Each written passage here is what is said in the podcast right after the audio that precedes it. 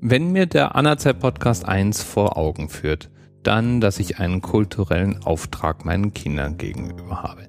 Die konnten einem kleinen, nicht repräsentativen Test zufolge nämlich mit folgender Intro-Musik zunächst mal nichts anfangen. Schande sowas.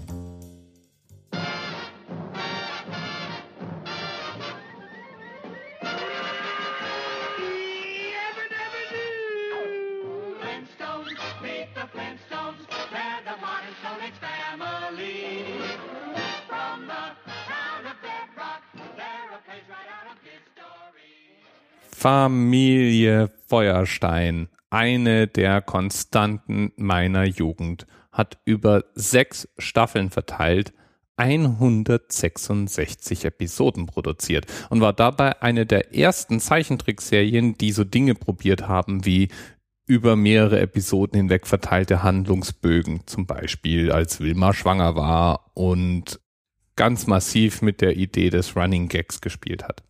In der Serie geht es um die Familie Feuerstein, im Englischen The Flintstones.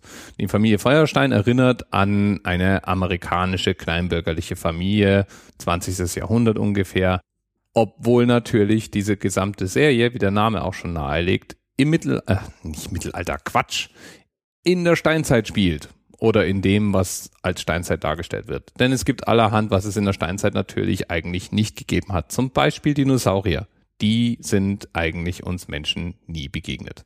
Säbelzahntiger, Mammuts, alles das taucht dort auf und sind auch ein stetiger Quell von Gags.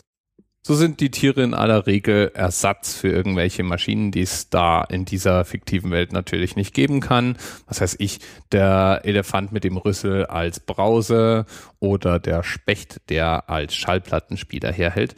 Und diese Tiere reden auch immer mal wieder mit dem Zuschauer. Das heißt, wir schauen in die Kamera und geben irgendeinen Kommentar zum Besten.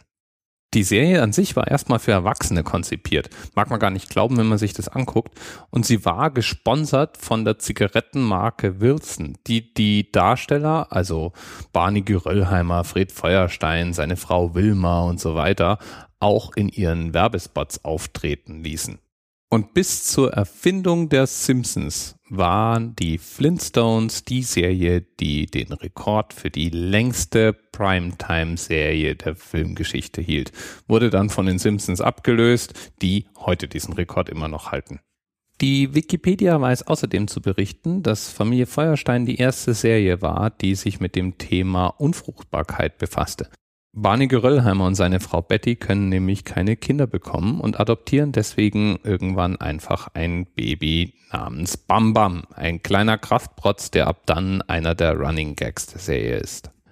Es gibt ein paar Kinofilme, es gibt ein paar Spin-offs, aber eigentlich ist es immer das Original geblieben, das den meisten Zuspruch und die meisten Zuschauer einsammelte und zu jedem Zeitpunkt irgendwo immer noch im Fernsehen läuft.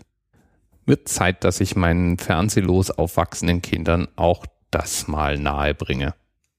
Bis bald.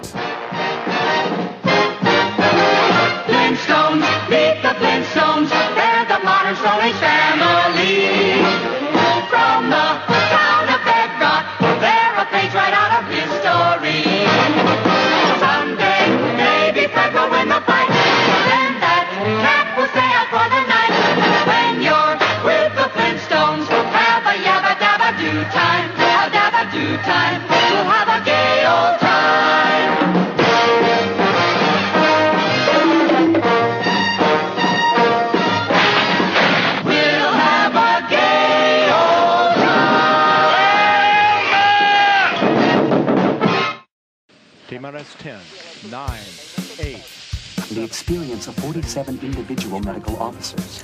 Was hier über die Geheimzahl der Illuminaten steht. Und die 23. Und die 5. Wieso die 5? Die 5 ist die Quersumme von der 23.